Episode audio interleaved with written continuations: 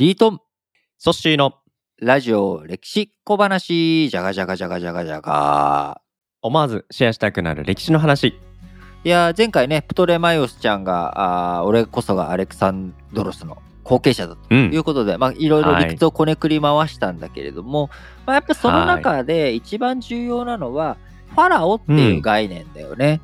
うーん。これを、まあ、エジプトを取り戻したというか、えーそれまでね、あのペルシャとかに支配されていたっていうところからファラオが再び復活したと、おうん。古代エジプトとしての宗教観というかね概念の中はい。でやっぱり、えーうん。王様、えーと訳されるファラオだけれども、やっぱり精神世界においても非常に重要な人物という存在ということになるので、はい。まあ、いわゆる古代エジプトこれが、うんまあ終わるっていうのがこのファラオというものがいなくなる、なくなってしまうということがね大きなポイントになるわけだけど、はい。あのまあソッシーも多分そうだと思うんだけどさ。エジプトに今住んでいる人たちが、あのミイラ作ってたと思うでしょ？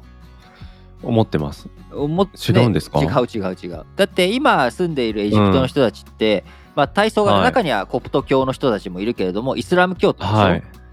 うん。でもう文化風習なんてイスラム教はあ600年代7世紀ねか。うん。に広まっていく前まではイスラム教がなかったわけよ、そうするとそういうことですね。だってうん多神教じゃんどう考えても、うん。あのー古代エジプトってうん猫の神様とかいたからね、そうですね。なんかエジプト展とかっていくといろんな造形物のなんか神様も模した、うん、そういった展示物が見れ見れたりしますもんね。なのででしかも、おあからさまにさあのいろんな神の世界とか書いてんじゃん、もう偶像崇拝もいいところであのー。だかイスラらム教ではね、ダメだとされてることですよね。だから全然そこのやっぱ価値観とか今あーエジプトだ例えれば今ソッシー、はい。家自分の持ち家じゃないでしょ、そうですね。借り入れ、借り家ですね。借り家うん。借り家でしょ？借家でしょ？はい。借家だからさ、ねそこにうん。昔住んでた人が突然やってきて、あるいは、あー昔住んでた人を、に会いに来た人がいて「えーはい。君さ」って前の人、うん。ここ住んでた人の前の人と同じ場所に住んでるよねと。じゃあさ、うんうん。ちょっと教えてよって聞かれても、い、やいやその人がこの家でどう暮らしてたかなんて知りまへんがな、っうん。てなっちゃうわ。け。いや、自分住んでんのここ数年の話なのにね。そうそうそうそう。そう。15年前20年前の話知ってるでしょ？っていや知るわけないでしょ。っていうこと。だからあのうん。古代エジプトの文明っていうのは分かってなかったわけ、はい。だって文字も読めなくなっちゃってたから。そっか。あのヒエログリフそでしたっけ？神聖文字。ヒエログリフとか、はい。あのーうん。あれヒエログリフって神聖文字でいいんだったっけ？まああのエジプトの古代エジプトの文字だわな、はい。でロゼッタストーンっていうのが出てきて、そのロゼッタストーンを解読して初めて古代エジプトに何があったのか、はいはい古代エジプトのおこのピラミッドとかうん。王様が何なのかということが分かる読み解けるようになったわけ。なるほど。それって19世紀に入ってからの話だからそれまでもうずーっとみんな古代エジプトっていうことについてなんか遺跡が残ってる。例えて言うなら、うん。あのソッシーのその家にピラミッドが置いてあるんだけど、これ一体何なんだろうなとか、あるいはソッシーの庭にさうん。木が植えてあるんだけど、この木何なんだろうなとか、どういうい曰くがあるんだろうとかなんか掘ってみた誰がら植えたんだろう。掘ってみたらなんかいろいろ出てくるんだけどなんだろうこのの小判は。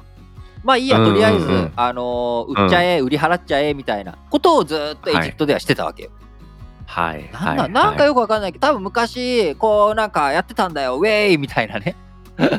まあだ誰がいつどんな目的作ったかのかってもさっぱりわかんない。さっぱりわかんない。で、それがついにえー解読されて、文字情報読めるようになって、はい。あこれって実はこういうことだったんじゃないと暗号がね、読み解けて、あはい。俺はそういうところに住んでたのか。っていうことが分かって、あ、うん。なんだこれって実は徳川幕府の、はい。ここ、はい。あの鋳造所だったんだと。金貨作ってたんだ、ここって。うん。はあ、俺はそういうところに住んでるんだなーってうん。思って、まあ人が来た時に、あ、ここはですね、うん。昔は、うん。あのー江戸幕府の鋳造所があったところなんですよ。うんうんいやーそういうねすごいところだったんですよって自慢を知った後にうんするけれども、はい。別に、えはい。でもソッシーは中道所と関係ないでしょっていう話。関係ない関係ない、うんうんうん。中道所に 昔中道所だったところに住んでいる人でしかないっていうのが、うんうん古代エジプトと今のエジプトの関係性だな。なるほど。全然別人じゃないですか。そう別物なんだよ。だから、うん。あのーそこの部分がやっぱり、えー日本にどうしても僕ら住んでると、日本って、うんえー他の国と比べたらそういったあの国が滅びたりとか、あるいは、うん。移民がね大量に押し寄せてきたとかっていうのが、有史の記録うん。以降、あんまりないわけだから、なんとなくずっとその家に住んでる人はずっと同じ家に住んでるっていう感覚があるんだけど、うん。まあ、古代エジプトしかり、古代メソポタミアとかもしかりみんなそこで一度文明文化が滅びて人たちがそこからいなくなって、新しい人が入ってきた。でその上で増改築がさらに進んでいるっていう、まあ、こういった観点がね非常に大切なわけですよ。うんなるほどですね。19世紀にするとエジプ古代エジプトのことが文字情報によって明るみになる前は、まあ、前回まで話してきた、まあ、プトレマイオス、うんうんうん。プトレマイオス朝この話もそこまでよく分かってなかったことも多分にあったってことあのプトレマイオス朝は結構その、はい、ほらほらさプトレマイオスって誰よ、うん、もう一回あれ？今あなたいい,、うん。いいいい流れを？あちょっと待ってよ。ファラオですよね。あァラオの前ファラオの前ファラオの。ファラオの前、結局彼は何人なの？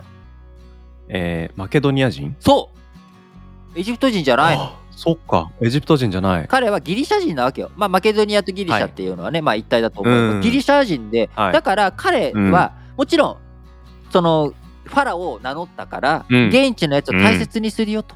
大切にするよというふうにしつつも、もともと自分たちが使っている言葉とかさ、ギリシャ語だから。うん。だからまあ言うなれば、日本語を大切にするけど、英語、公用化するよとか、まあ、はい。日産でカルロス・ゴーンさんとかね、あのー来た時に、えーカルロス・ゴーンさんとして当然日本語の文化とかそういうのをうん。ね、尊重するけどまあ彼自身は日本語喋れるのはちょっとね一部しかないから、そうすると彼自身としてはいろんなあレポートとか残していくのは英語にしてくれとかね、うん。フランス語にしてくれとかっていうふうになるわけその結果残されたものが、うん。結局だから、はい。プトレマイオス王朝、うん。ギリシャ人の征服王朝であるこのプトレマイオス朝があったおかげでうんうんうん。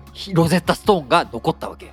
ある意味。なるほど。そこでヒエログリフとあそんなね日本語だけじゃ分かんない、英語とかフランス語でも書いとけよって並べて書かれている石が発見されてうわん。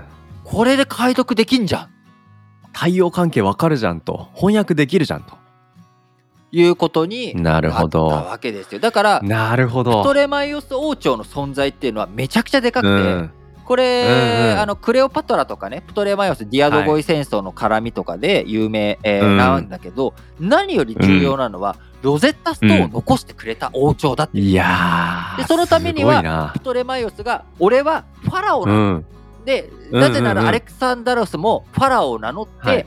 俺もフうん。ァラオだっていう風に名乗る。うんうん。っていうところで、そのためには古代エジプト文明、はい。これをしっかりと尊重しなきゃいけないでも俺はギリシャ人だっていうそこの葛藤で残されたものっていうのが我々今そう。うん世界不思議発見ができるのもロゼッタいやとすご。っプトレマイオスのおかげと言っても過言じゃないわけよ。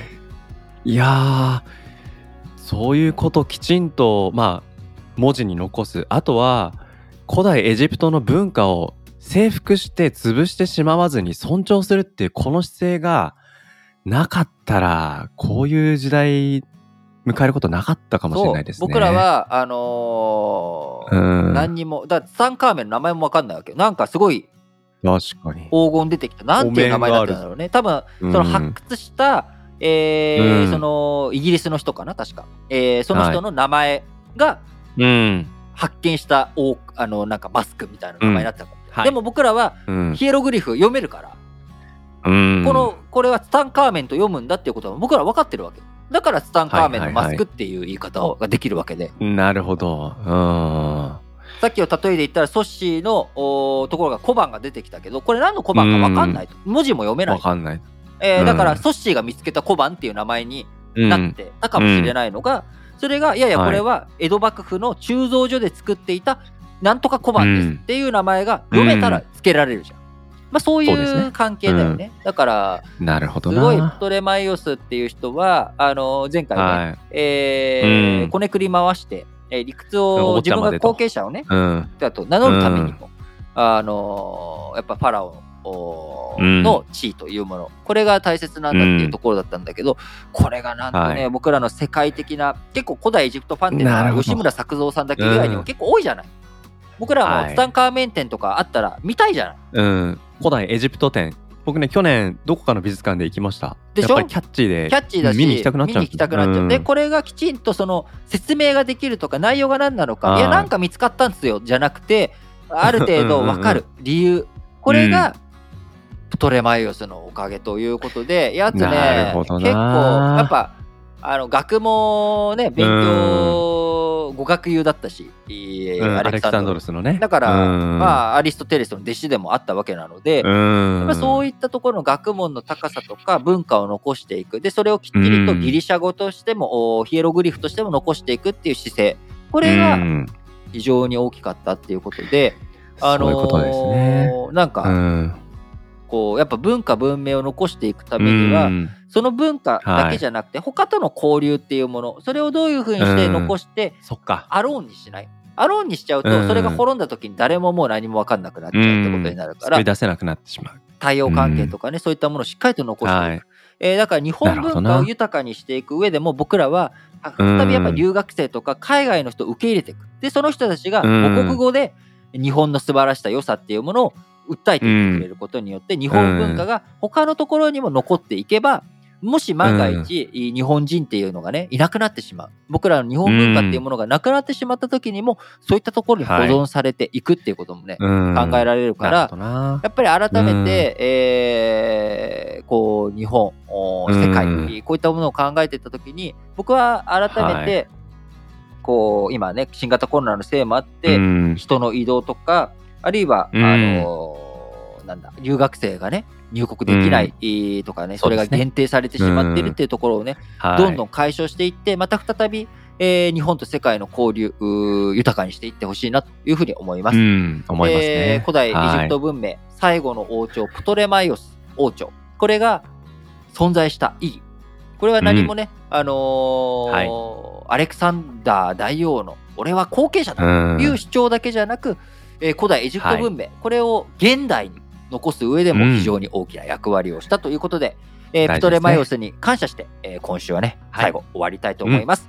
うん、プトレマイオス、はい、ありがとうありがとうこんにちは。ソッシーです。皆さん、日々のニュースって理解できていますか？